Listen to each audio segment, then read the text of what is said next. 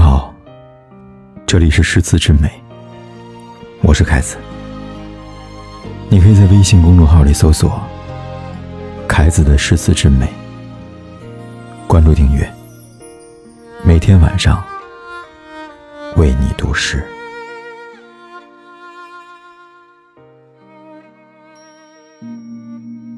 白居易字乐天，号香山居士，是唐代著名的现实主义诗人。如今我们说到唐代诗人，排头的基本是李白、杜甫，但其实白居易当时在唐朝地位一点都不比那两位低。在他死后，唐玄宗还专门写诗悼念：“童子解吟长恨曲，忽而能唱琵琶篇。”一位皇帝为诗人写悼亡诗，也算是前无古人后无来者了。可见当时白居易在诗坛的地位有多么的显赫。然而，就是这么一个名声显赫的诗人，也曾遭人白眼。公元一七八七年，十六岁的白居易从江南来到长安，开启了北漂生涯。当时初出茅庐的学子，一般都会先拜访有名望的大学士，献上几首诗，请他们指点指点。若是运气好，就能一举成名。所以，白居易呢？就拿平时写的一些诗呢，去拜访当时的大诗人顾况。顾况此人呢，也许我们不熟，但他有段的十分出名的风流韵事《红叶传情》，说的是呢，顾况和一位宫女通过红叶传情，表达爱恋，终成眷属的故事。顾况刚见到白居易时呢，起了调侃之心，念他的名字说道：“米价方贵，居易弗宜呀。”意思呢是说京城的米价很贵，你小子想在这儿站住脚跟，哪有那么容易呀？显然已经成名已久的顾况是看不上白居易这样的毛头小子的，所以拿他名字开玩笑。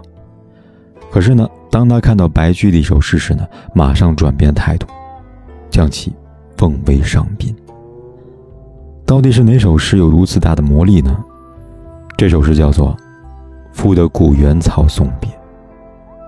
离离原上草，一岁一枯荣。野火烧不尽，春风吹又生。远方清古道，青翠接荒城。又送王孙去，萋萋满别情。小时候一直以为这首诗叫做《草》，只有四句，后来才知道呢，原来还有这四句。而这呢被截掉四句呢，是诗歌的主意。若单看前四句，根本想不到这是一首送别诗。离离原上草，一岁一枯荣。野火烧不尽，春风吹又生。原野上长满了茂盛的青草，每年秋冬枯黄，春夏又焕发生机。无论野火怎么焚烧。只要春天一到，便迎风而长。开篇呢，便紧扣诗体“古原草”，通过写青草枯荣春生、岁岁循环，就算呢野火也无法消灭，突出了野草顽强的生命力。幼时学这首诗呢，不得其意。长大后方才明白，其实呢，人生不也是如此吗？生命不止，奋斗不息吗？远方清古道，青翠接荒城。又送王孙去，萋萋满别情。野草的芳香弥漫着整个古道，在阳光的照射下，荒城碧草如茵。在这样的环境中，我和老朋友告别，满怀的悲伤，望着萋萋的芳草，久久不忍离去。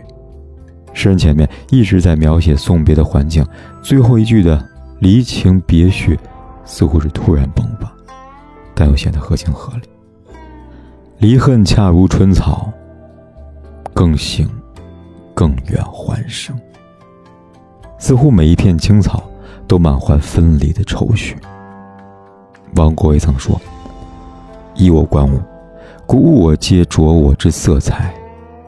草木本无情，但在诗人笔下却有七情六欲，这便是诗词的魅力。”整首诗语言白话质朴，句句貌似都在写草，实际呢，以借草木的茂盛比喻和友人分离的绵绵情谊，通俗易懂，情深意切，难怪会流传千古。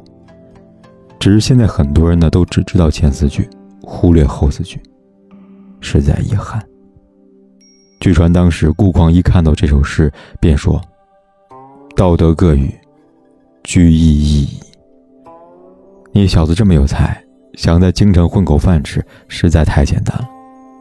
此事一经传扬，十六岁的白居易便在诗坛崭露头角。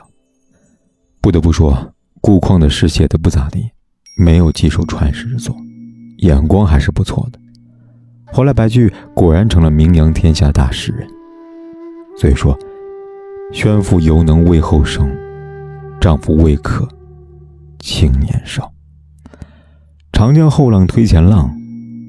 切莫欺人年少啊！